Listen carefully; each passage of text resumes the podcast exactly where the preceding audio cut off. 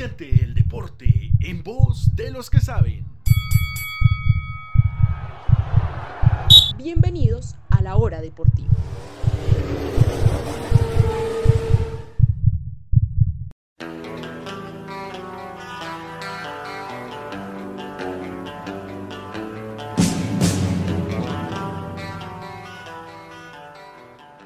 Familia deportiva de la hora deportiva, sean bienvenidos una vez más a otra entrega donde la actualidad del mundo del deporte aquí se las traemos todos los lunes, como siempre, a las 5 de la tarde, hora de Colombia y de Perú, 4 de México y 7 del Paraguay. Bienvenidos una vez más a este su espacio deportivo que se llama La Hora Deportiva.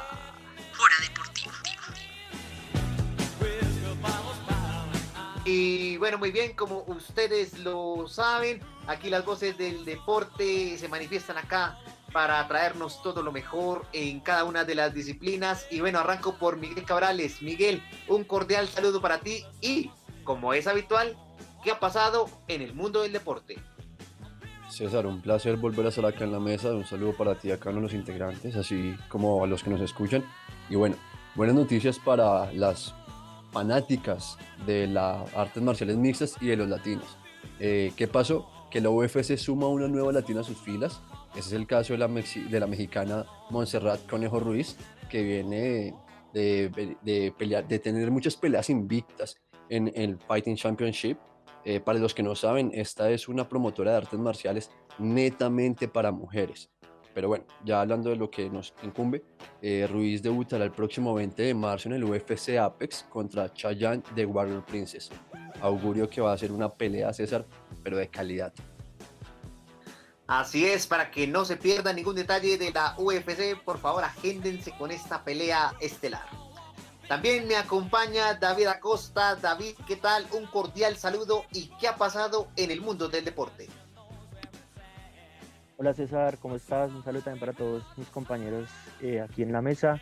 Y bueno, eh, no, quería comentar que en el mundo de la NFL, el histórico coreback de los New Orleans Saints, Drew Brees, se retira y bueno, realmente deja atrás una carrera de Salón de la Fama y esperar a ver cómo lo suple su equipo para la nueva temporada.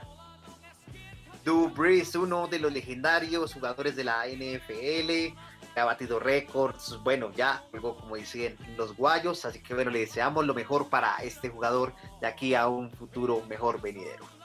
También está aquí Juan Sebastián Rodríguez Camacho, ¿qué tal Cevitas? ¿Cómo vamos? ¿Qué ha pasado en el mundo del deporte? Bueno, un saludo para ti, César, para mis compañeros y para todas las personas que nos escuchan. Bueno, eh, recordar a las personas, a los hinchas de la pelota caliente, que ya en dos semanas se, se abrirá la, temporada regular de la MLB y jugadores como Giurchela esta semana volvieron a, al campo. Recordemos que Giurchela tuvo una operación en diciembre y esta semana ya tuvo acción con los Yankees de Nueva York. Así es, la MLB con toda la actividad de los beisbolistas y, como no, también los colombianos que estarán allí presentes en este gran deporte que se da en Estados Unidos. Y por último y menos importante, Julián Cardoso, ¿qué tal? ¿Cómo vamos? ¿Y qué ha pasado en el mundo del deporte? Hola César, ¿cómo estás? Eh, bueno, es un placer volver a estar aquí con ustedes, con toda la mesa, con todos los oyentes. Y bueno, bueno nada, yo quería destacar el, el gran paso a la semifinal de la Copa Libertadores Femenina de la América de Cali, en donde la verdad esto demuestra que el fútbol femenino vale mucho la pena y que nuestros dirigentes deberían dar un poquito más de apoyo a todas estas mujeres que quieren ser profesionales del fútbol y bueno, eh, la garra se demostró ganándole a un gran equipo como Boca Juniors. Bueno, muy bien, felicitaciones al equipo Escarlata que logró una clasificación muy apretada ante el cuadro del Boca Juniors, partido muy atractivo y bueno, cómo no, que sigamos apoyando el fútbol femenino. También en el mundo del deporte, ojo que ya se llevó a cabo la válida de skateboarding, donde varios skaters están en miras a los Juegos Olímpicos de Tokio 2020. Hay puntos bonificables tanto en las categorías de street y Park, tanto en las ramas masculinas como femeninas. Así que bueno, más adelante les tendremos más detalles de esto. Y bueno, recuerden seguirnos en nuestras redes sociales, arroba Radio Solsticio y arroba La Nueva Cantera. Esto es La Hora Deportiva. Hora Deportiva. bien, eh, a eso de las 4 de la tarde, hora de Colombia, eh, ya se llevó a cabo el partido entre River versus Boca, empate a un solo gol, eh, con gol de Villa para el cuadro del Boca Juniors, mientras que para el cuadro del River Plate empató el jugador palavecino con un cabezazo.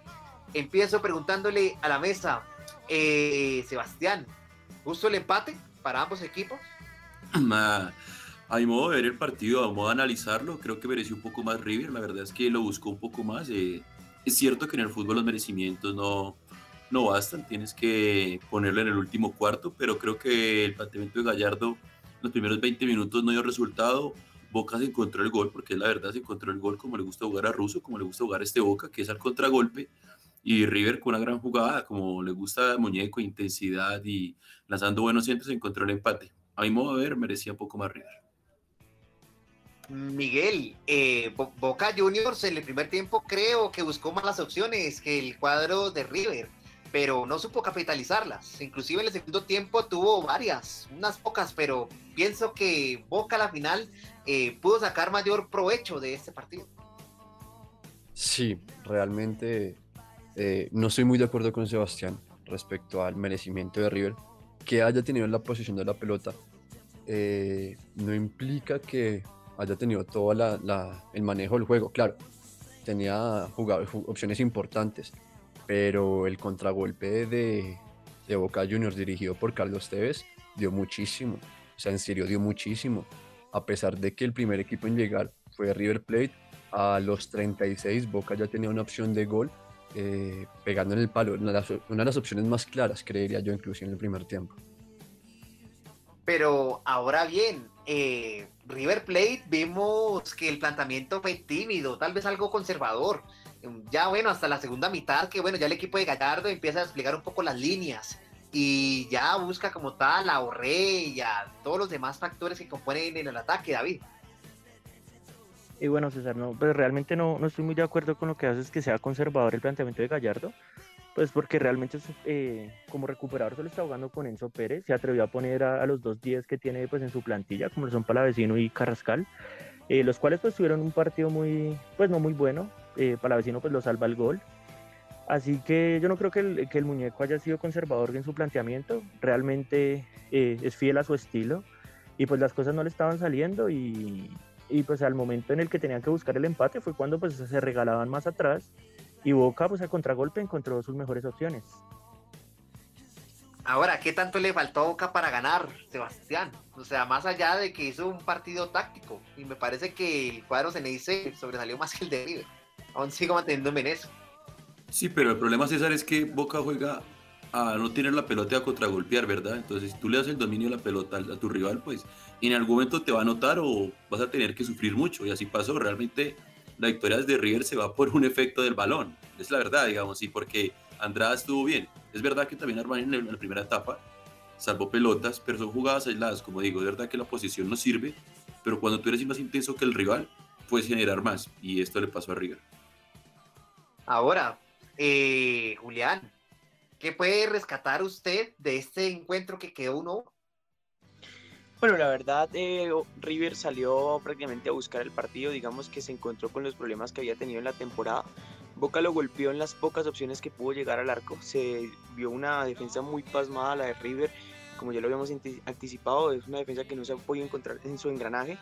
Eh, digamos que River tuvo una posición también del balón insignificante, trataba de tener el balón, trataba de presionar a Boca, sin embargo no encontraba los espacios como dijo David, de un partido muy de Carrascal y Palavecino. Digamos que Carrascal despierta un poco más en el segundo tiempo, pero lo reemplaza Gallardo en un cambio impresionante, digamos que más por el gol que hacía Palavecino. En el primer tiempo se trató de pelotear muchísimo a Matías Suárez, era como la única alternativa que tenía River. Lo de Boca, pues bueno, todos sabemos cómo juegan los equipos de Russo, a esperar, a contragolpear. Definitivamente un planteamiento muy cobarde para estar de local pero bueno, se le, va, se le abona al equipo de Boca que obviamente tiene jerarquía, ¿no? Golpea cuando tiene que golpear, más sin embargo pudo haber hecho un 2 a 0 cuando Carlos Tevez tuvo una opción y bueno, eh, Armani estuvo monumental. Digamos que un partido donde los dos tienen que mirar muy bien para, para el remate de la temporada, ¿no? Las carencias de Boca en ataque y digamos que la, parte de River, la parte defensiva, ¿sí? No puedo concebir cómo le llegan a River dos, tres veces por partido, le marcan y pierde los partidos muy fácil. Entonces, un partido más de reflexiones y bueno, también hay que ver que un partido muy de muy choque, ¿no? Hace mucho, no sé, así como un super clásico con tanto golpe. Más sin embargo, el último partido había quedado también con dos expulsados. Eh, eh, pues realmente acuerdo con lo que dice Julián, eh, que habla que el planteamiento sea cobarde, pues ya que si es el estilo de juego, o sea, que tiene ya implementado el director técnico y así se lo respetan tanto sus jugadores como sus directivos, pues se le cree, ¿no? Y además que es un planteamiento que respecto a qué, a las fichas que él tiene, como lo es Villa, como lo es Carlos Tevez, como lo es, digamos, también Capaldo por la banda derecha. Así que estoy muy desacuerdo realmente con que diga que es un planteamiento cobarde. No, y otra cosa, hay que recordar que es el mejor jugador, el que le puede dar otro, el salto de calidad, el que le puede dar como una conexión, estaba lesionado y es Cardona. Entonces realmente solo te quedan balas, recuperar la pelota rápido y contragolpear, digamos, no hay, no hay un jugador creativo aparte de Cardona en Boca. Entonces no creo que va a ser cobarde por parte de Russo, no es el planteamiento de Boca y así siempre ha jugado. Pero Sebastián, cuando Boca pudo tener la pelota, lastimaba a River, porque River se veía muy mal retrocediendo. Es más, se llegó a ver muy desordenada la línea 3 que planteaba Gallardo. Digamos que si Boca se hubiera podido animar un poquito más a tener la pelota y atacarlo más, le ganaba el partido fácilmente a River. Lo que pasa es que llegó a tenerle miedo un poquito ruso en el partido. Por eso es que digo que cobarde. Más sin embargo, sí, eh, de acuerdo con lo que dice David, ¿no? Y con lo que dices tú, obviamente hizo falta Cardona, lo extrañó demasiado por la banda, pero más sin embargo, cada vez que Boca tenía el balón le generaba peligro a River. Creo que era un poco más por la pasividad, pero no era porque Boca generara. Si Boca no es un equipo que genere, Boca si le das espacios porque eres pasivo, pues te puede hacer daño. Pero si, porque River en el primer tiempo no fue el equipo intenso que tiene acostumbrados a, todo el fútbol, creería yo. Entonces por eso en algunos espacios Tevez tenía espacio de maniobra, todos, a la mayoría de jugadores del medio tenían espacio. Entonces creo que por ahí pasa un poco más la cosa. Pero ahora bien, ¿qué tanto basta para que digamos, si a falta de un enlace como lo es Cardona y digamos que Tevez puede llegar a suplir en cierto modo dicha labor, eh, ¿hasta qué tanto le servirá Boca para aguantar? Porque pienso que a la final Boca puede explotar más, o sea, lo vimos con el mismo Fabra cuando estuvo en mejores condiciones, con las otras alternativas que también tuvo en el frente de ataque el equipo Ceneice, Miguel. Bueno, pues que también tenemos que tomar en cuenta que a Cardona no lo quisieron exponer hoy. O sea, listo, es clásico argentino, todo lo que quieran, pero están jugando todavía importantes instancias en la liga. No quieren que sea un problema a largo plazo con Cardona y que tampoco tengan a Guanchope Ávila. Entonces, dentro del desarrollo de juego, si bien eh, las líneas de Riven quedan muy abiertas, quedan con muchos espacios cuando no tenían la pelota, eso era lo mismo que estaba buscando el juego de, de Russo, que River fuera a buscarlo, que no encontrara espacios, a sus líneas y el Boca con tres pases cuadrados manejados por Tevez que se jugó un partidazo, aprovechando los jugadores rápidos que menciona Sebastián, pues es, aprovechar su juego, no, es ni ser eh, cobarde, sino es aprovechar las fichas que tiene. Inclusive el mismo Gallardo lo menciona después en rueda de prensa, que el juego hubiera sido muchísimo mejor y más vistoso si hubiera jugado Cardona. Ahora bien, hay que hablar también de lo que fue el sistema táctico también de River, porque si bien Díaz y Maidana se vieron siempre comprometidos a varios contragolpes de Boca, si no miremos la jugada de penalti, se vieron muy comprometidas la saga central. Pero es que ese, esa es una irresponsabilidad de Díaz, una vergonzosa irresponsabilidad, llega tarde y se lo lleva por delante. Es que también hay que tener en cuenta lo que decía Julián, el cambio de defensa. de Gallardo en los últimos partidos de liga había utilizado línea de 3 y en esta volvió a línea de 4 después del partido que perdió contra Argentinos Juniors. Entonces también los equipos lo resienten y también era, volvía Maidana a la titular. Entonces digamos que ahí era una apuesta de Gallardo, no le salió tan bien, pero bueno, no perdió el partido. Pero la expulsión de Casco también fue muy infantil. O sea, esas dos amarillas fueron ridículas. No, y la expulsión, de, Casco, la expulsión de Casco para mí no es expulsión, porque los dos chocan, los dos salen a chocar. Fabra va por la pelota, pero Milton también. Esa sí fue, a mí, me pareció que no era expulsión. La otra sí es una niña, digamos. Así es una, yo, yo estoy de acuerdo con Sebastián. Para mí la de Milton Casco no era expulsión, más sin embargo, tienes que bajarle un poquito de revoluciones cuando vas empatando y estás de visitante y puedes ganar el partido. Sí, ahí sí concuerdo con Miguel. Más sin embargo, lo que decía César, el planteamiento hoy de River, no sé, yo sí vi muy incómodo a Pablo Díaz retrocediendo. También Maidana no lo, no lo encontré acoplado. O sea, cada vez que Boca le quitaba la pelota, digamos que si hubiera si había un, un, error y no podía finalizar la jugada para vecino, Carrascal o no podían pelotear a Matías Suárez, digamos que se veía muy mal para así. Paulo Díaz se veía muy comprometido en todas las jugadas y bueno, es el hombre que comete el penal, ¿no? Por ahí entra como tal el, el gol de Boca. No, por supuesto, yo también coincido con, con, Sebastián, o sea, porque es que ambos jugadores, tanto Fabra como también el mismo casco, entraban a la disputa del balón. Se me hace que es limpio, obviamente que la caída es aparatosa, el choque, pero no era expulsión. Me parece que ahí es un desacierto del árbitro. A comparación de la expulsión de Zambrano, que me parece que sí fue una roja legítima, la típica del semáforo, dos amarillas y roja. No, pero lo Zambrano fue ridículo, ambas faltas fueron iguales. O sea, en serio, se hizo expulsar de la misma forma. No, sí, se hizo expulsar de una forma ridícula. Respecto a lo que comentan de, de Paulo Díaz, la mala posición que estábamos mencionando ahorita, muchachos. No hubo un buen retroceso de River Plate y ahí fue que eh, Carlos Tevez hace un pase filtrado, un taquito de lujo, deja muy bien parado al extremo de Boca y pues se da este penalti. Bueno, bien, ahora hablemos de lo que más nos gusta acá y son los colombianos. Eh, quiero empezar hablando por Sebastián Villa, que fue el que bueno, abrió el marcador. Eh, David, ¿Qué decir de este jugador que, o sea, a pesar de que tiene unas condiciones físicas que le ayudan por su posición siendo extremo, pero que en el último cuarto de cancha, cuando tiene que tomar la decisión más importante, falla? Sí, César, es una lástima que Sebastián Villa ya pues está todavía no, no aprenda a definir, no aprenda a tomar la mejor decisión en el último cuarto. Eh, es innegable que es un velocista nato, eh, tiene una, una técnica realmente muy buena eh, va a seguir siendo titular con Boca, va a seguir por esta línea. Eh, realmente no se puede decir más de él, sino pues que ojalá y en algún momento pueda mejorar lo que le está faltando en este momento. Ahora, eh, Sebastián, Santos Borré, mm, bueno, un partido, la verdad, aceptable, muy aceptable como tal del 9 de River. Sí, un partido muy discreto de Rafael Santos Borré. Eh, hay que recordar y también tener presente que él venía de una lesión. Eh, realmente estos 15 días ha estado, lo han exigido, no ha estado al 100, pero lo ha exigido también Gallardo, teniendo en cuenta el fixture. Sí, lo de Santos Borré muy, muy discreto el día de hoy. Julián, Jordan Campuzano, eh, bueno, valoración 6,9, me parece que no está ni muy bien ni muy mal, me parece que es intermedio de igual forma también ha tenido que trabajar mucho el mediocampista de Boca. No, la verdad, Jorman Campuzano me dejó sorprendido, la verdad, en la parte defensiva lo hizo bien, también anticipó muchas pelotas, prácticamente él era el primer pase y cuando Boca empezaba a presionar un poquito la mitad de cancha eh, para tratar de salir, Jorman Campuzano lo, hacía bien.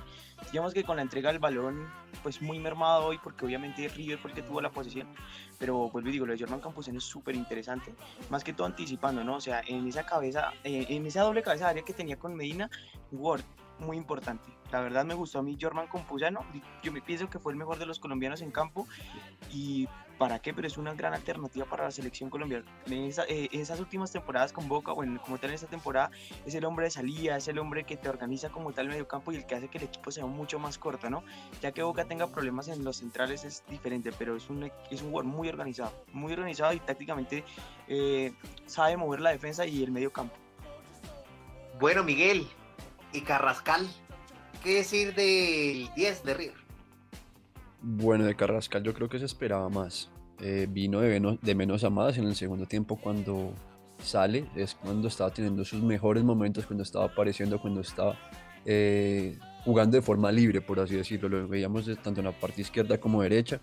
Mm, eh, cometió dos faltas, entonces eh, digamos que no, no estuvo tan, tan conectado y pues esa es una de las razones por las cuales el muñeco Gallardo decide sacarlo. Y bueno, cierro con Sebastián. ¿Qué tal Fabra? A pesar de que, bueno, tuvo el choque que comentábamos anteriormente, pero que generó siempre lo que quiso Russo, jugar al contragolpe. Sí, así es. En la línea de cinco que armó Russo en el medio campo, interesante el planteamiento gran. Fabra siempre es una persona que le gusta proyectarse bien al ataque que en defensa, si está bien, en el, si está bien está físicamente, es una persona que siempre te va a rendir. Es una ficha importante para este Boca. Bueno, muy bien. Este es el balance que podemos hacer del clásico argentino entre Boca y River, donde dejaron varias sensaciones, no solo los colombianos, sino ambas escuadras que ofrecieron un partido de por sí bastante interesante, de choque, como siempre son los clásicos. No, obviamente no faltaron los goles y bueno, esperar qué más sigue en esta liga argentina. Eh, quiero leerlos a ustedes en nuestras redes sociales, arroba la nueva cantera, arroba Radio Solsticio, qué tal les pareció este clásico y bueno, vamos a seguir con más fútbol que, que ya venimos con Champions y no se muevan porque venimos con más información deportiva aquí en la hora deportiva.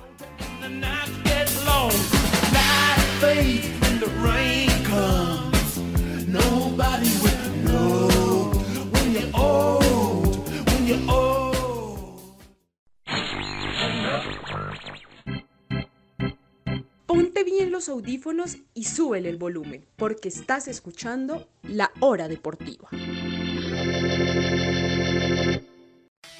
Volví y feliz de estar de nuevo con ustedes. Como cada lunes les traigo el resumen del fútbol paraguayo en la hora deportiva. Y no se olviden de seguirnos en las redes sociales. Estamos como arroba la nueva cantera y arroba radio solticio.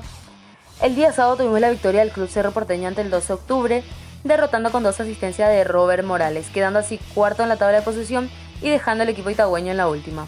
Mencionemos que mañana el equipo de Pedro Sarabia se enfrentará a Nacional de Paraguay por la Copa Sudamericana a las 19 y 15 horas.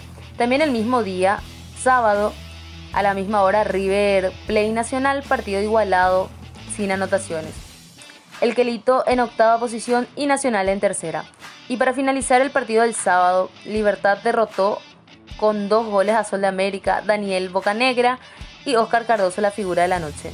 Sol de América se encuentra en novena posición y el Gumarelo con un partido menos compartiendo la punta con Guaireña. Guaireña, un equipo que dejó atrás en la séptima y en la séptima posición a Guaraní, con tres goles a favor, Salustiano Candia y Romero Fernando, también José Verdún. ¿Y qué pasó con el decano? De ser puntero pasó a estar quinto en la tabla de posición, cayendo el día de ayer ante el Sportivo Luqueño con un final de 4 a 2 y quedando sexto en la tabla el Sportivo Luqueño. En Guillermo Beltrán, en dos de Edgar Benítez y Ángel Martínez, la figura del Aurea Azul. Richard Ortiz y el Pollo Recalde Olimpia. Quedan fechas importantes y varios equipos con el mismo puntaje y mínimas ventajas. Antes de irme quiero resaltar la participación de los equipos paraguayos en la Copa Libertadores femenino. Lastimosamente no se pudo lograr el objetivo, pero mencionemos que hay paraguayas jugando en el extranjero de quienes le voy a hablar en el siguiente programa y dónde están. Así que no se pierdan el siguiente programa y tampoco no se olviden de seguirnos en las redes sociales. Estamos como arroba la nueva cantera y arroba radio solticio.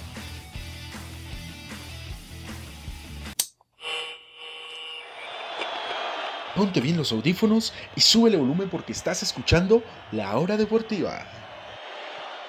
El torneo peruano más conocido como la Liga 1 Betson ha iniciado la temporada 2021 aunque todavía sin público, los 18 equipos del fútbol peruano inician una nueva competencia para saber quién será el campeón a fin de año.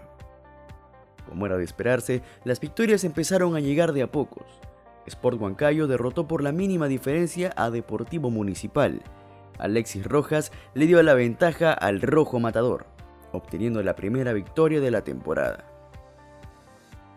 En el siguiente encuentro, el histórico Cienciano del Cusco, que en su momento logró vencer a River Plate y Boca Juniors por la Recopa Sudamericana, también sumó de a 3, derrotando al UTC de Cajamarca con un tanto de Luis Álvarez.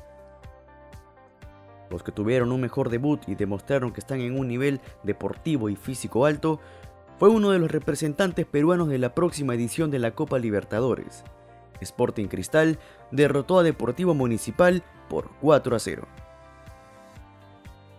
Otro representante peruano, pero esta vez en la Copa Sudamericana, es el Carlos Manucci, que también logró conseguir una victoria en su debut ganando al Deportivo Cantolao por 2 a 0.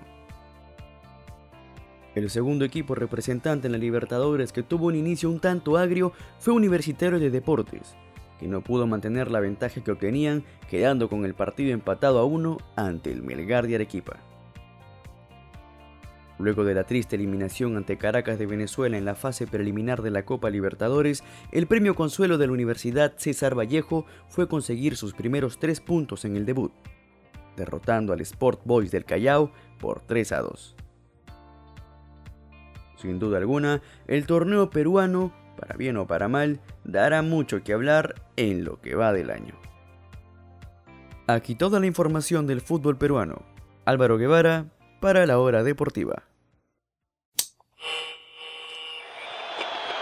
Ponte bien los audífonos y sube el volumen porque estás escuchando La Hora Deportiva.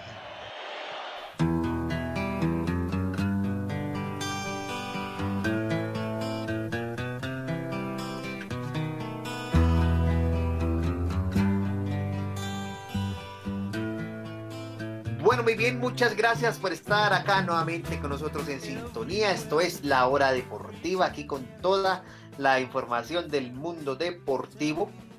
Y ya saben, no olviden seguirnos como la nueva cantera periodismo joven y alternativo. Y bueno, como les dije en el anterior bloque, seguimos hablando de fútbol. Bueno, ya hablamos aquí de lo que fue Argentina con este superclásico. Ahora nos vamos a remitir al viejo continente, a lo que fue la Champions League.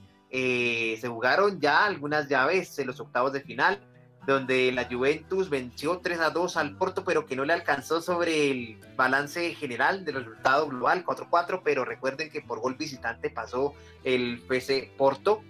Y el Borussia Dortmund empató en un buen partido ante el Sevilla, en el global 5-4 pasó el equipo alemán. Y en los otros partidos, Liverpool le ganó 2-0 al Leipzig, 4-0 en el global. Y el Paris Saint Germain empató 1-1 contra el Barcelona, que bueno, se acordó tarde de jugar este equipo que era una Champions League. Y bueno, 5-2 en el marcador global. Aquí varias preguntas, pero me inquieta una bastante grande. ¿Es el fin de la era Messi y Cristiano Ronaldo? No solo hablando de Champions, sino en el mundo como tal deportivo del fútbol, Sebastián. A ver, el fin de una era, bueno, creo que es un concepto muy grande y muy literal, muy definitivo. A mi parecer está bien que fracasaron en Champions sus equipos, la Juventus y el Barcelona, pero si revisamos cada uno es pichichi en su liga. Eh, lo de Cristiano Ronaldo pasa un poco más porque él no siente ya la posición en la que él quiere jugar y no se está adaptando bien. Así era el único delantero. Eh, lo de Morata en ese partido fue desastroso, al igual que lo del portugués. Pero el que hace referencia a área es Cristiano. Él debe adaptarse y solo jugar ahí, ser referente de área. Y lo de Messi, pues lo que siempre se ha dicho, que el equipo no lo ayuda. Es verdad que no está en su altísimo nivel, pero igual sigue siendo figura importante en el fútbol de hoy. Entonces, a mi parecer, no es el fin de una era todavía.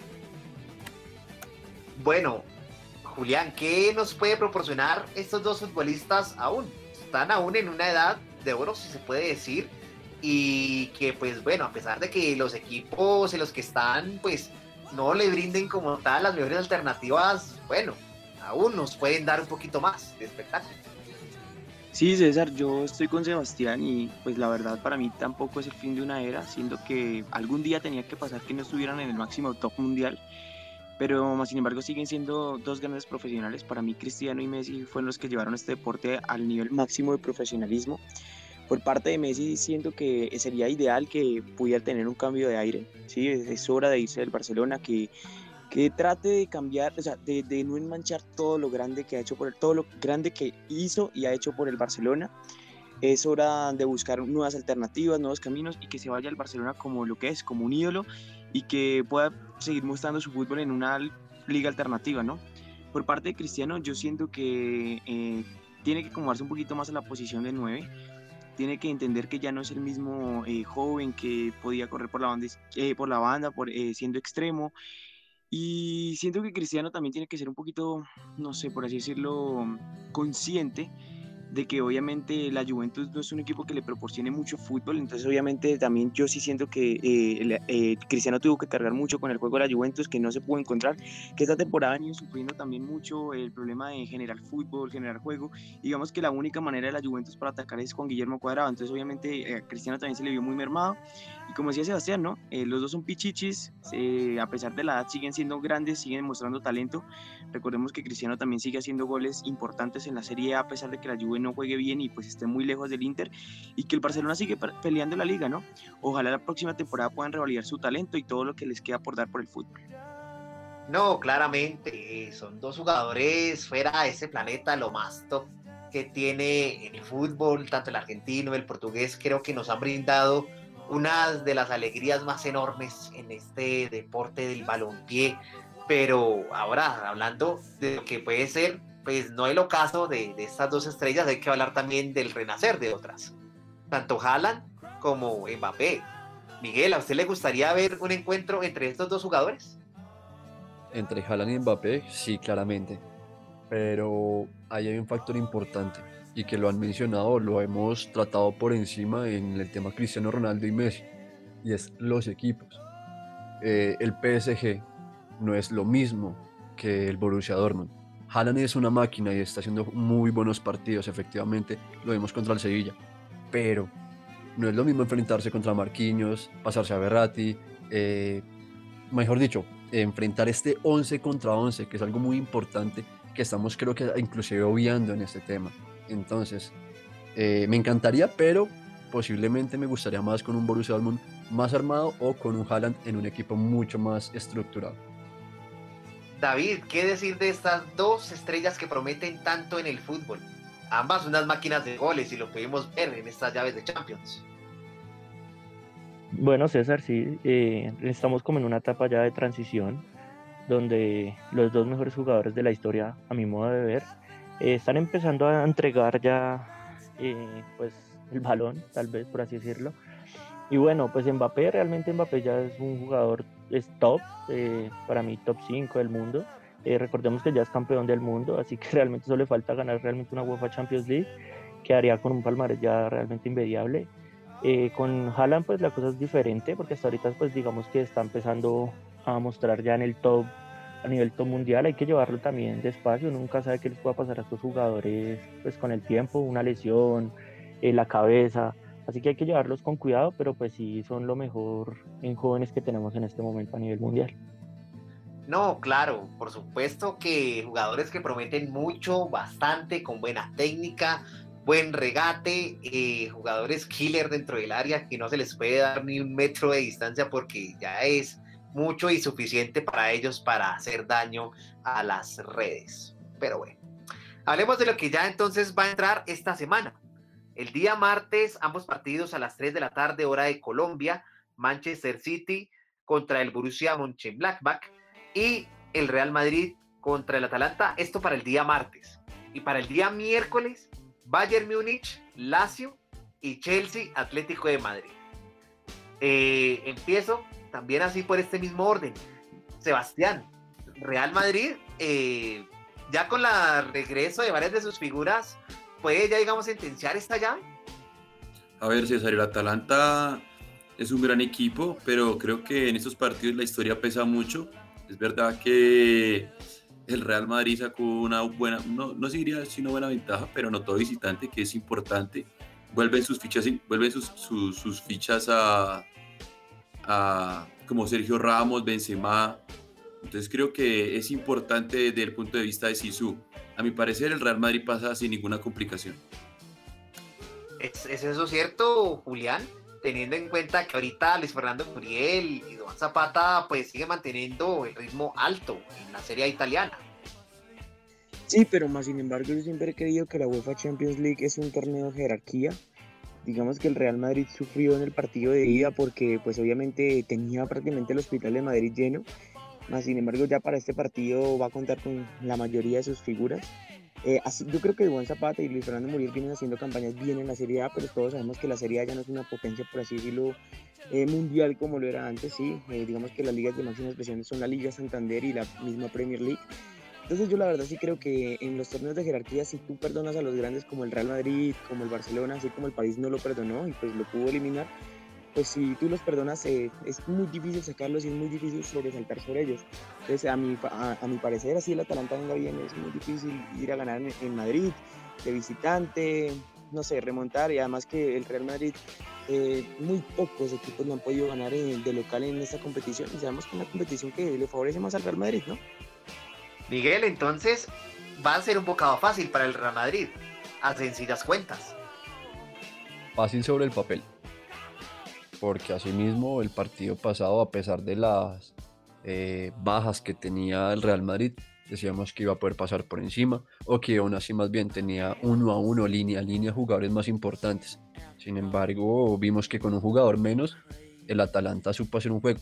Claro que no fue vistoso, que no fue el mejor juego para el tipo de, de, fútbol que le gusta al mismo Gasperini.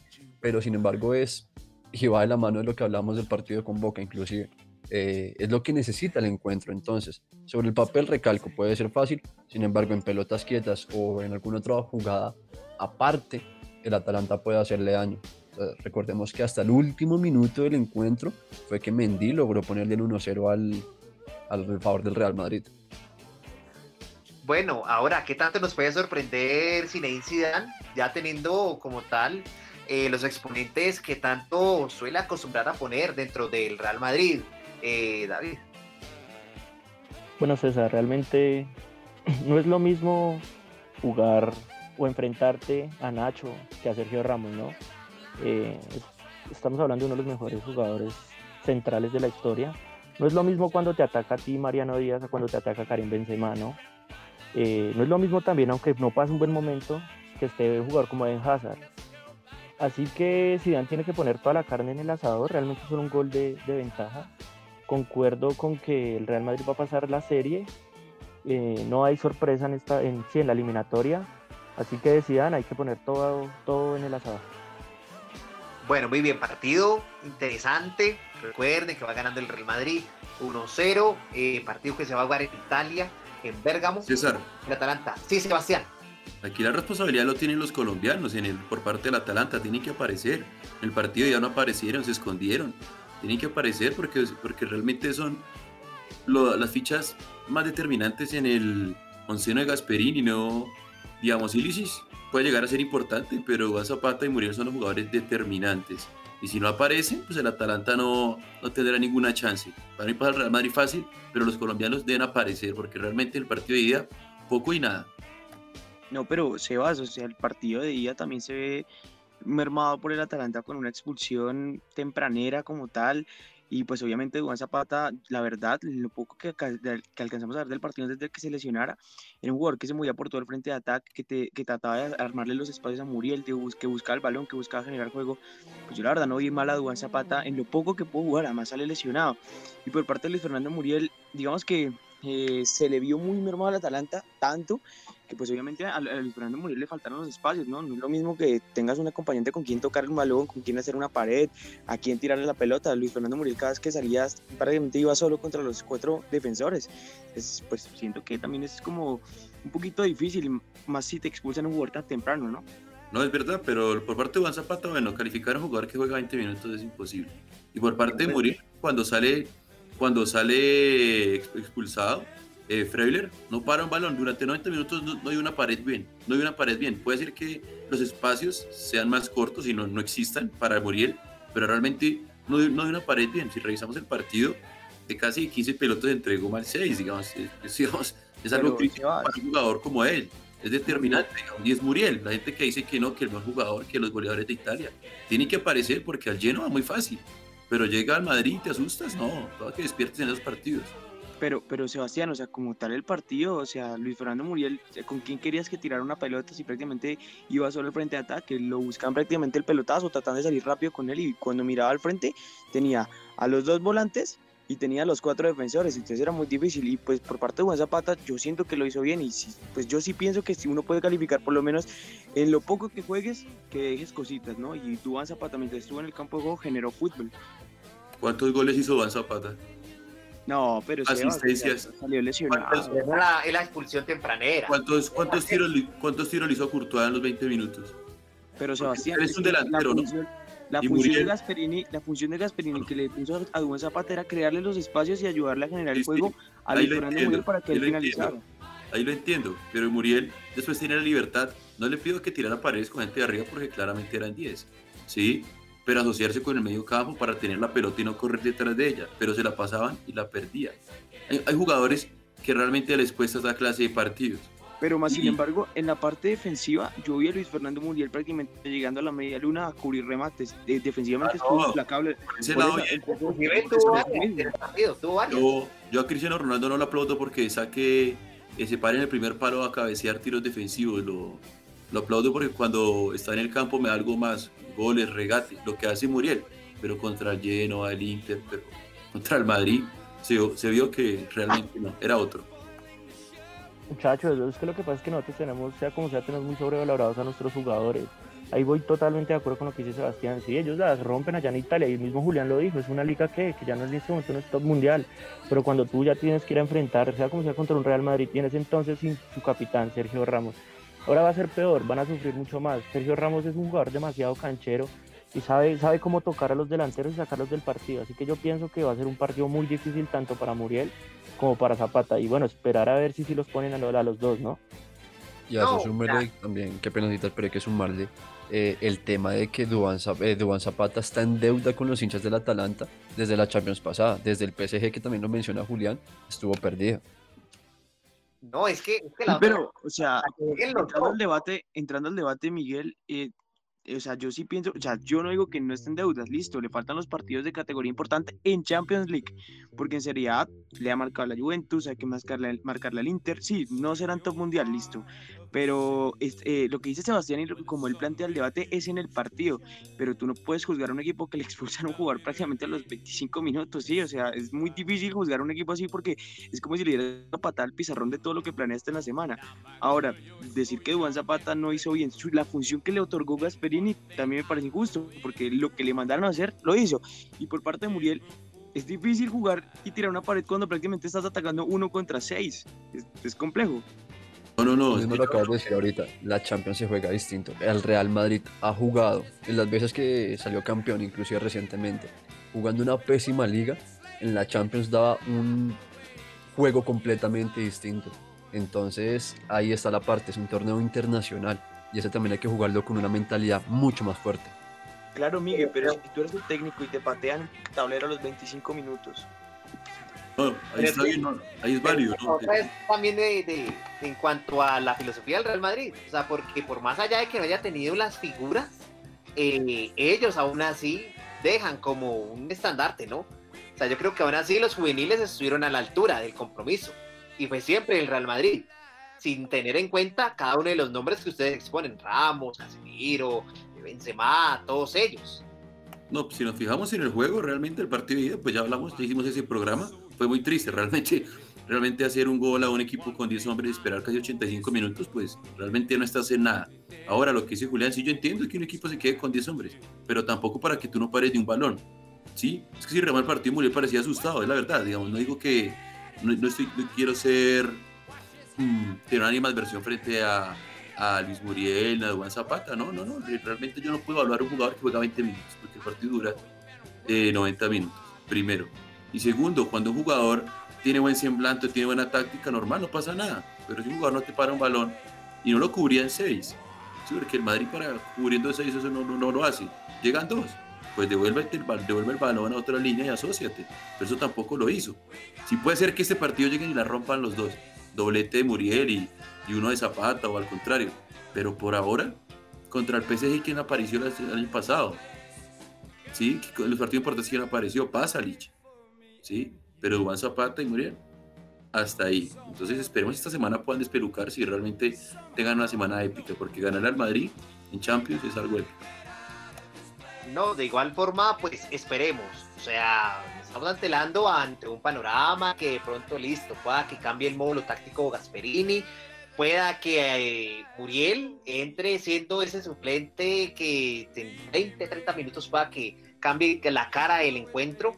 Así como Juan Zapata vaya inicial entrando al choque y bueno, dependiendo también cómo salga también el Real Madrid en cabeza de Ramos. Y bueno, ya para ir finalizando un poquito esta de Champions, eh, Chelsea, bueno, va en el global 1-0 contra el Atlético de Madrid. El Cholo Simeone se la juega al todo por el todo y bueno, ahora yo creo que ya el Cholo Simeone tiene que hacer táctica de valiente, a buscar el resultado.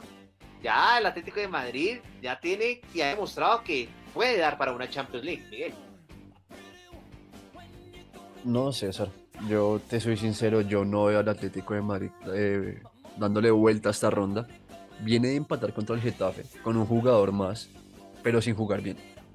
Eh, y el Chelsea viene cada vez afianzándose más, demostrando que el ingreso de, de Tuchel eh, ha sido muy beneficioso para el equipo londinense. Entonces, yo realmente no, no veo que vaya a, ser, vaya a ser un partido vistoso. Si el local del Cholo Simeone salió a defenderse prácticamente, salió con sus jugadores en la parte de atrás, ahora de visitante, ¿qué vamos a esperar? David, ¿podemos esperar alguna sorpresa en cuanto a esta llave? Eh, bueno, César, yo no estoy de acuerdo con, con Miguel. A mí me parece que el Cholo Simeone y o su Atlético de Madrid es experto en, estas, en este tipo de, de eliminatorias o sea doble partido. Eh, siempre ha sorprendido y como ya lo dijo, pues ha llegado a distancias importantes. Eh, recordar que también tiene un, tiene un killer como Luis Ares que está volviendo a encontrar un nivel fantástico. Eh, un jugador en, en Llorente encontraron una segunda arma ofensiva que les está trayendo buenos resultados. Sí, puede que en liga tú tienes derecho a empatar un partido, pero ahorita, qué pena, tienes que salir del todo por el todo, así se hace el cholo y, y realmente siento que el Atlético tiene con qué eh, y va a clasificar eh, a la siguiente ronda. Julián, ¿el Chelsea seguirá haciendo historia o el Atlético de Madrid dará vuelta al marcador? Yo la verdad estoy de acuerdo con Miguel, yo pienso que el Atlético de Madrid prácticamente está, eh, bueno, ahorita está muy concentrado en la Liga Santander eh, además, lo que decía Miguel, no puedo creer que de local en octavos de final de ella salgas a defenderte y no salgas a marcar la diferencia. Además, hay que también ver la curva de rendimiento alta en la que está el Chelsea. Desde que ha llegado Thomas Tuchel no sabe qué es perder. Se ha encontrado un gran juego el Chelsea, una gran posesión de pelota, presionar a los rivales. Digamos que falta eh, el mejor nivel de Timo Werner de Kai Havertz, que son los fichajes estrellas, pero yo siento que el Chelsea cada vez se va acoplando más. Lo hemos visto, le he visto, le he visto mejores partidos en la Premier League y siento que va a ser un partido eh, difícil, pero no pienso que el Atlético le pueda dar la vuelta. Más sin embargo, eh, si me llegara a equivocar y el Atlético le llegara la vuelta, pues sería eh, el primer paso de Simeone para que pudiera demostrarle que puede hacer algo diferente que meterse atrás con todos los equipos y que tiene la jerarquía suficiente para salir a ganar una Champions League, ¿no?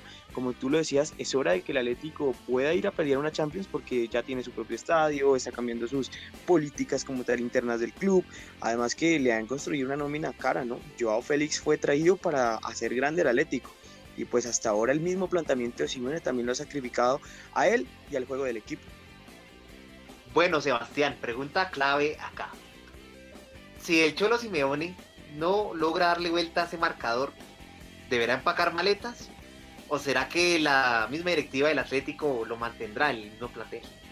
Yo escucho, yo escucho a la gente criticando al Cholo, pero cuidado porque en cinco años llegó a dos finales de Champions, ¿verdad? Es verdad que eh, el juego no es vistoso, no es propositivo, pero él y su equipo, y más su fútbol, es para estas llaves. Sí, no hablemos de Simeone como por ahora el más, el más competitivo en Champions en los últimos 6-7 años ha sido más el Atlético de Madrid que el Chelsea. ¿sí? Entonces, eh, como digo esto, digo lo otro. Realmente la mejor técnica la tiene el equipo inglés, esa es la verdad.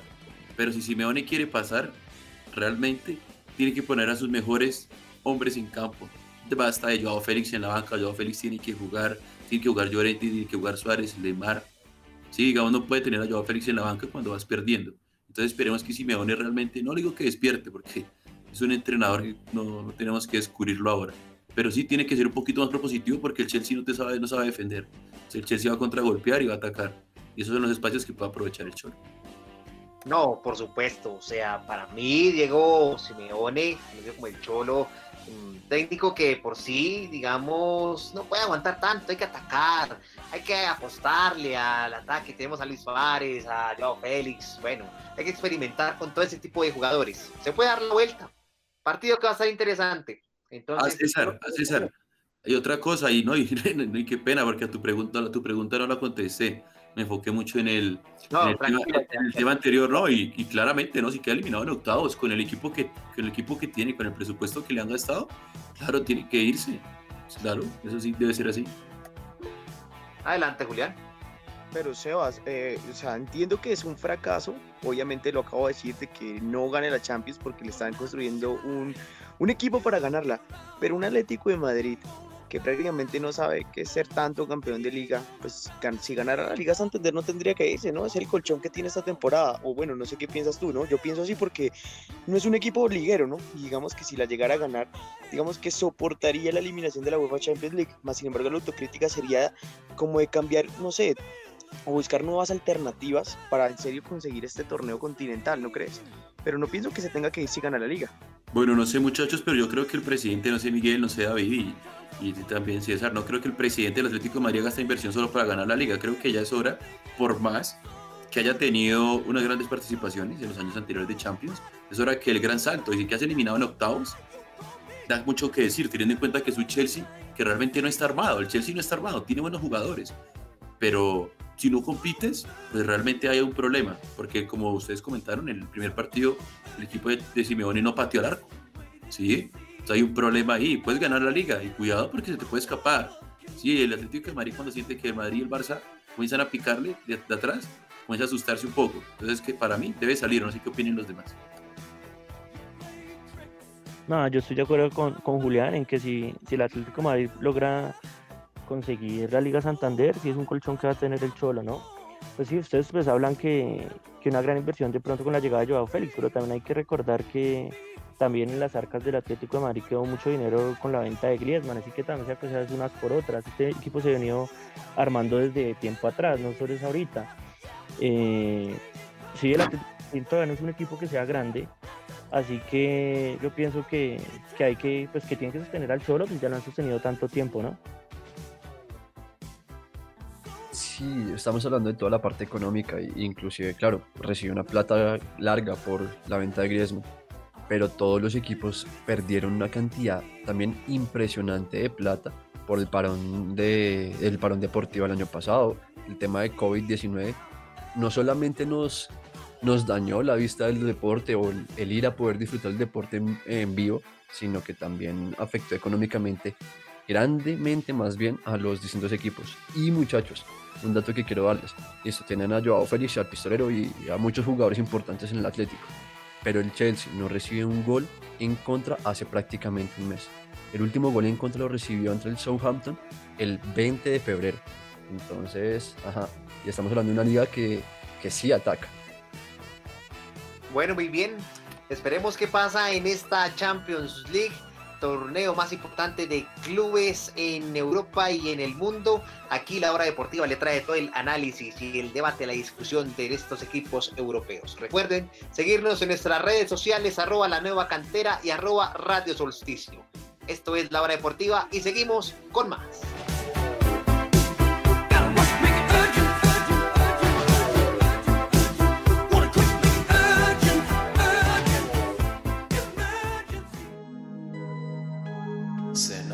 Nos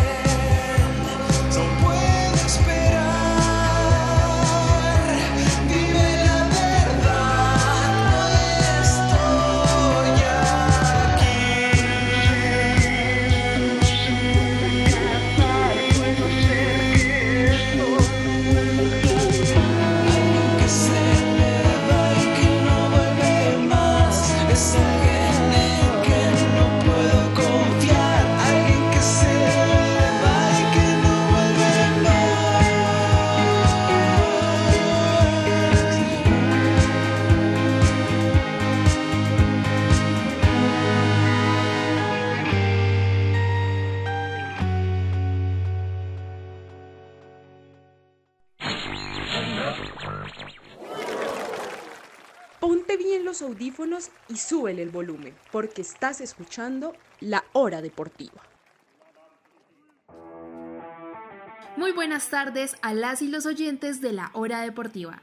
Este fin de semana se realizó en el Parque Fontana del Río en Bogotá el Campeonato Nacional de Skateboarding.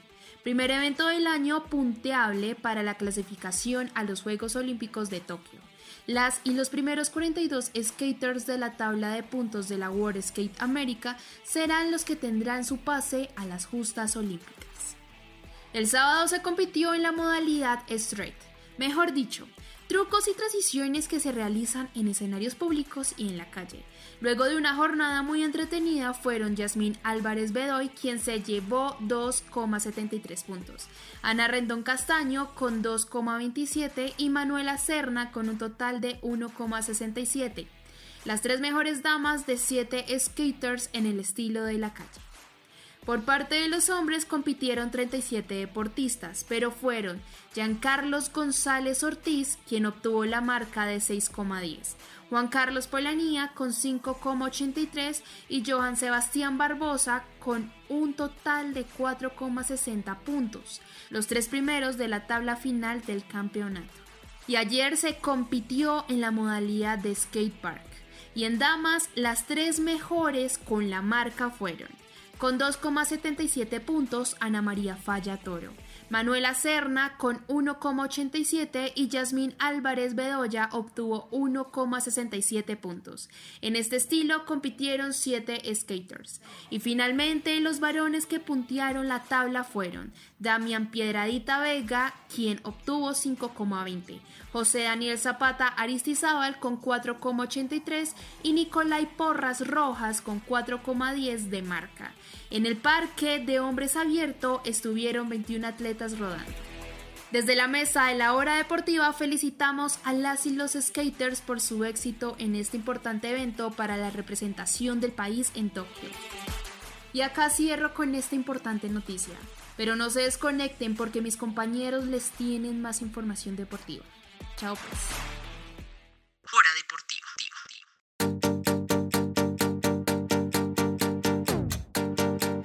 Hola a todos mis compañeros y oyentes, soy Natalia Herrera y hoy quiero hablarles sobre la participación del colombiano Daniel Galán en el ATP 250 de Santiago de Chile. El tenista colombiano se enfrentó ante Cristian Garín, quien ocupaba el puesto 22 en el escalafón mundial, ganando los dos sets por 6-4 y 6-3. El partido comenzó con buen pie para Garín, quien quebró el servicio de Galán en el primer juego del encuentro, aunque el colombiano se lo devolvió en el siguiente. En el quinto juego hubo una nueva ruptura, ratificando en el sexto y ya poner una distancia que le valiera el primer set. En el segundo set el partido fue empatado hasta el sexto que volvió a romper el servicio del colombiano y de ahí enlazar juegos hasta el final. Galán comenzó su participación en el torneo disputando la ronda de 32 frente al alemán Daniel Altmaier en tres sets por 7-6, 3-6 y 7-5. Después se vio las caras con el español Daniel Andujar en octavos de final, ganando por 6-1 y 7-6. Posteriormente, en, el- en los cuartos de final, nuevamente se encontraría a un tenista español, en este caso a Roberto Carvalles, en donde salió victorioso por un 7-6 y un 6-3. Con estos resultados, Daniel Galán recibió 90 puntos para alcanzar las semifinales y eso hará que a partir del 15 de marzo se ubique en el puesto 112 del ranking ATP después de estar en la casilla 121. Además, el colombiano se dispondrá a viajar a México a disputar el ATP 500 de Acapulco, donde se enfrentará al noruego Casper Ruud. Y bueno, con respecto a la final del ATP de Santiago, que se disputó el día de hoy, el chileno Cristian Garín se enfrentó al argentino Facundo Bagnis, superándolo por 6-4, 6-7 y 7-5, llevándose el título de este torneo y alcanzando el puesto 20 del ranking ATP. Por último, quiero invitarlos a que nos sigan en nuestras redes sociales en arroba la nueva cantera barra el piso y arroba radio solsticio para toda la información deportiva. Hora deportiva.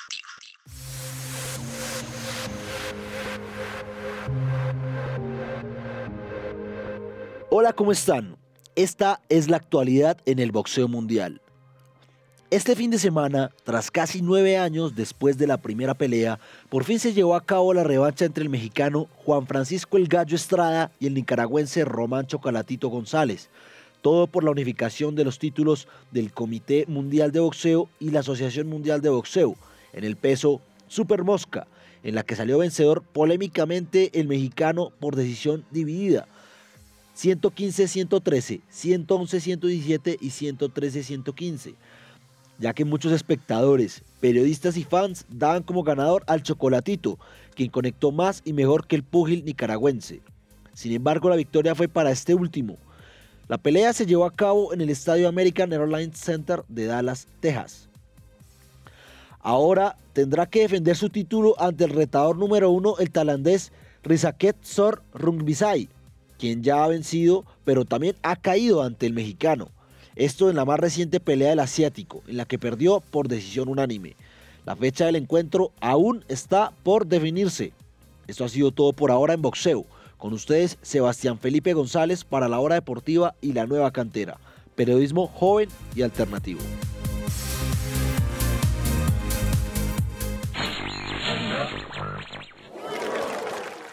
Ponte bien los audífonos y súbele el volumen, porque estás escuchando La Hora Deportiva.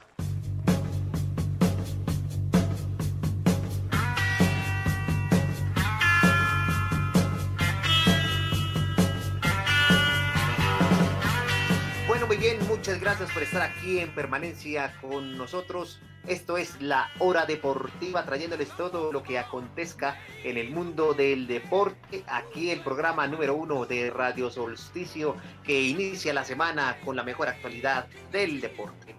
Eh, bueno, muy bien, ahora cambiando a otro tercio del deporte, nos iremos para el ciclismo, donde el alemán Maximilian Sachmann del Bora Hasdruja hace moñona, repite título de París-Niza en una etapa épica, Miguel, donde Roglic se vio bastante afectado.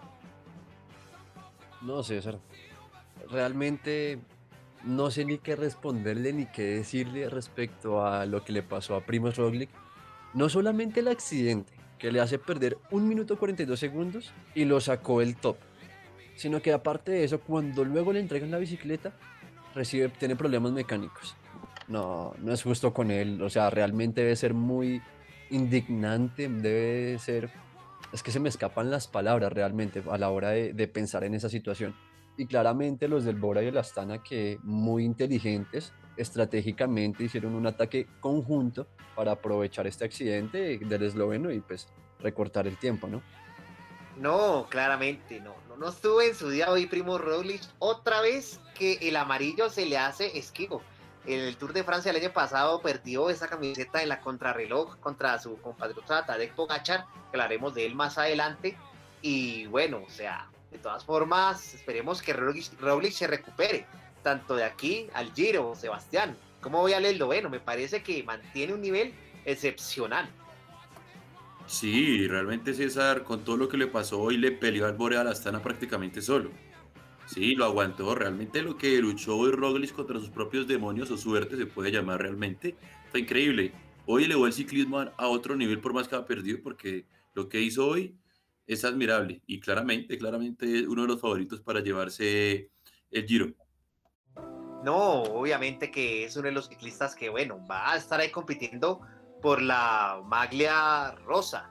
Y ahora bien, en conjunto, o lo que se fue este fin de semana también fue la Tirreno Adriático, donde, hombre, Van der Poel hizo una exhibición, mejor dicho, para aplaudir. Dejó el alma, el corazón, eh, casi que le cobra factura esta última escalada, la que fue en el sector de Castelfidardo, en Italia, donde, bueno, tuvo cerca de 10 kilómetros esta subida y Tadej Pogachar, que, o sea, en menos de 6 kilómetros lo tuvo contra las cuerdas a los 10 kilómetros, Miguel. Qué exhibición la el ciclista esloveno, o sea, los eslovenos ahorita están en moda en el ciclismo. Total, es que eh, al que no le guste el ciclismo, por favor, que vaya ya mismo y repita esa etapa, porque lo que hicieron Pogachar y Van der Poel eh, es, es un show en una etapa reina en la que el esloveno demostró el físico que tiene reduciendo de un minuto 25 a 10 segundos la ventaja que había, que le habían sacado. Y a eso nada más también, por favor, si les gusta el deporte, por favor, vean la entrevista que le hacen a cada uno de estos dos titanes después de la carrera. O sea, son 10 minutos después aproximadamente que habían pasado y aún así estaban fatigados. Eso es deporte, eso es esa entrega, esa pasión, no solamente por lo que hacen, sino hasta por las mismas personas que disfrutamos viendo esos deportes. Entonces, yo creo que de parte de toda la mesa y de toda la cantera y de todo Radio Solsticio, se merece es un- aplauso. No, es que, es que fue, una, fue- fue un domingo bastante particular, o sea, porque fue ciclismo puro, nato, vimos alegrías, preocupaciones y bueno, también vemos con esperanzas también a los colombianos, David.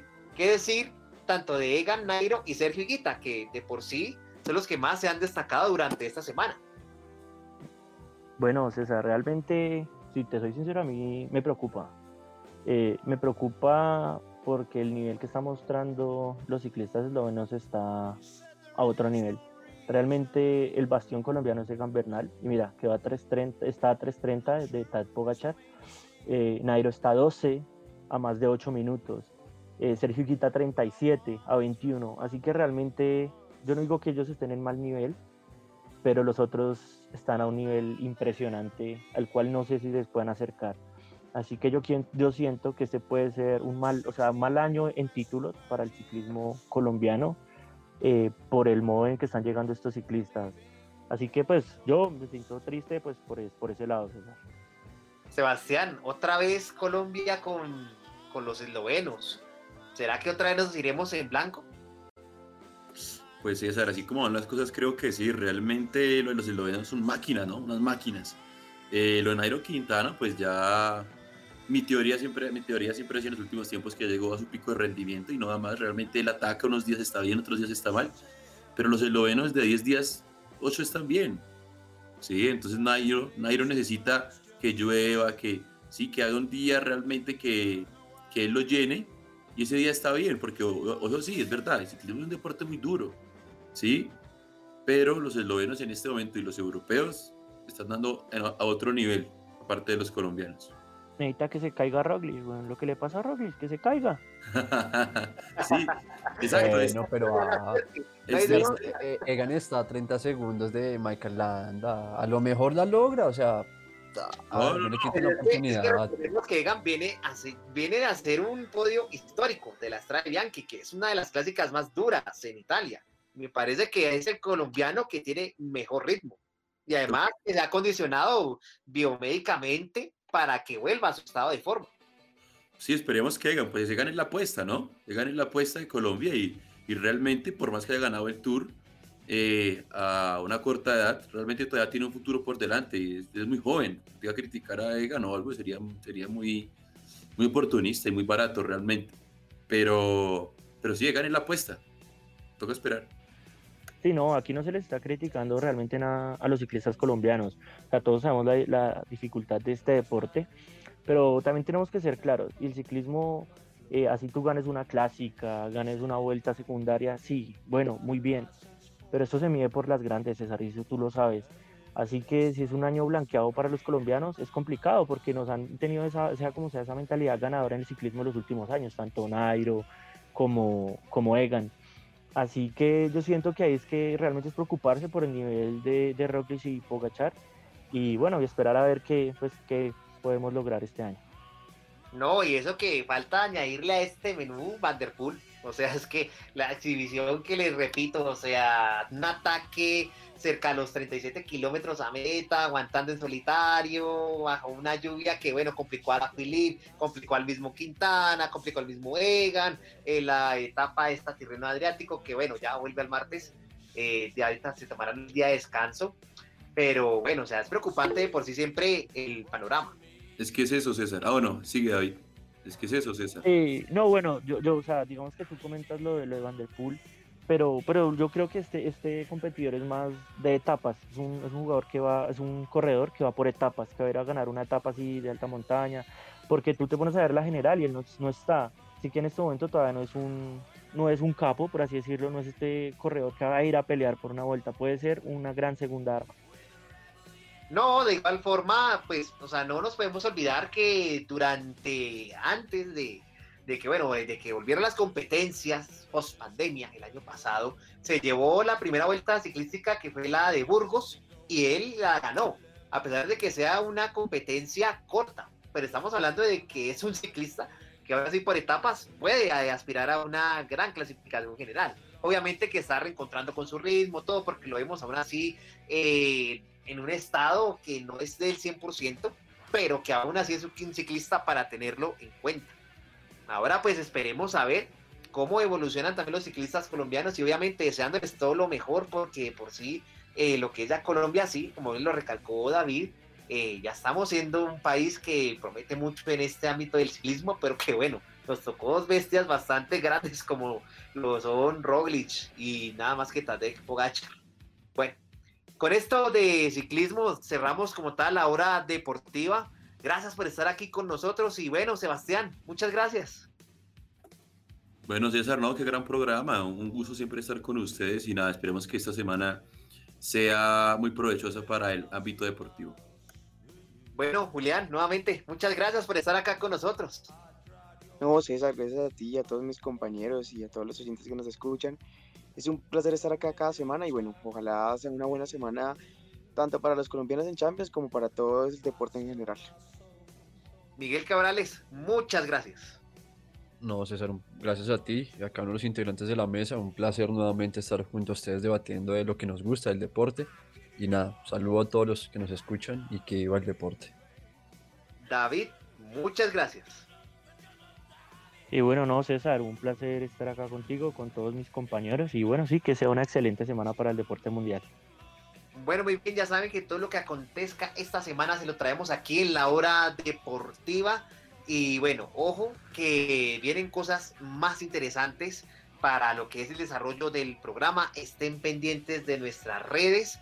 Eh, bueno, varios de ustedes se han manifestado que, bueno, que qué pasó con el programa pasado, que tranquilos, nos pueden encontrar en la plataforma de Anchor, Spotify, Google Podcast, todos sus derivados como la nueva cantera.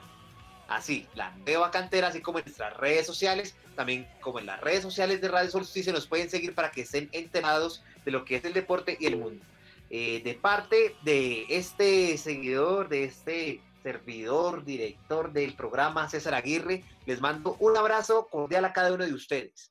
Gracias por estar acá con nosotros y bueno, vivimos al son del deporte y también a la música de Radio Solsticio.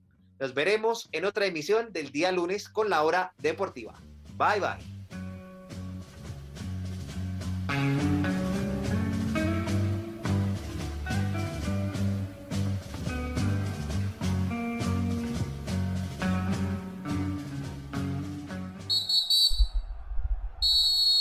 Nuestra hora ha terminado, pero el deporte no para. Escúchanos todos los lunes con toda la acción de los deportes.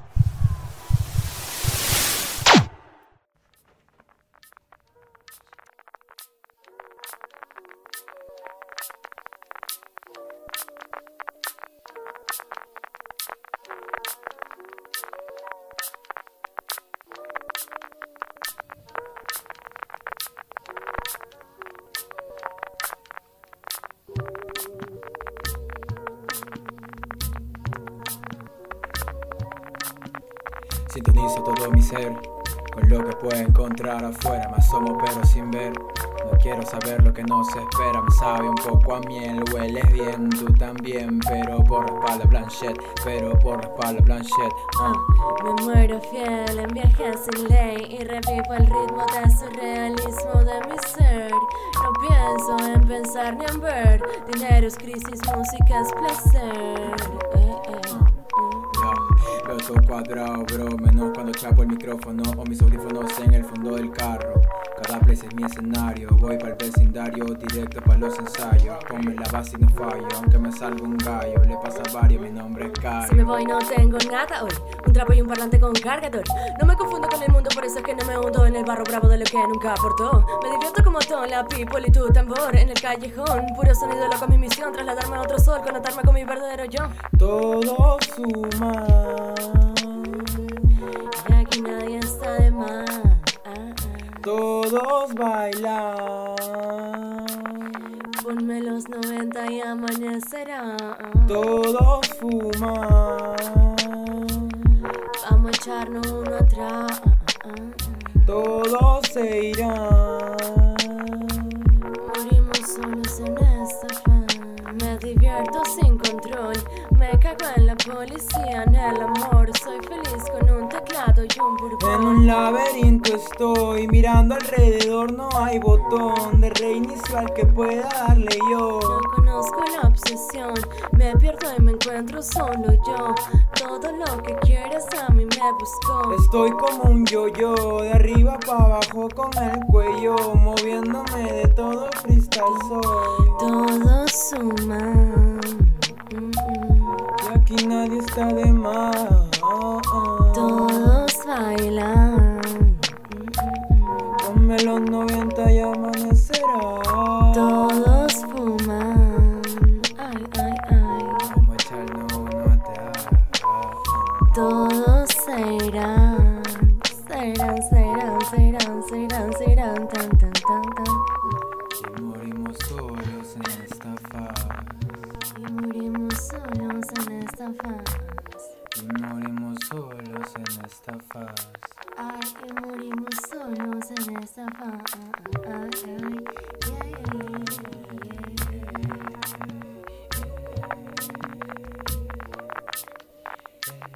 Thank you.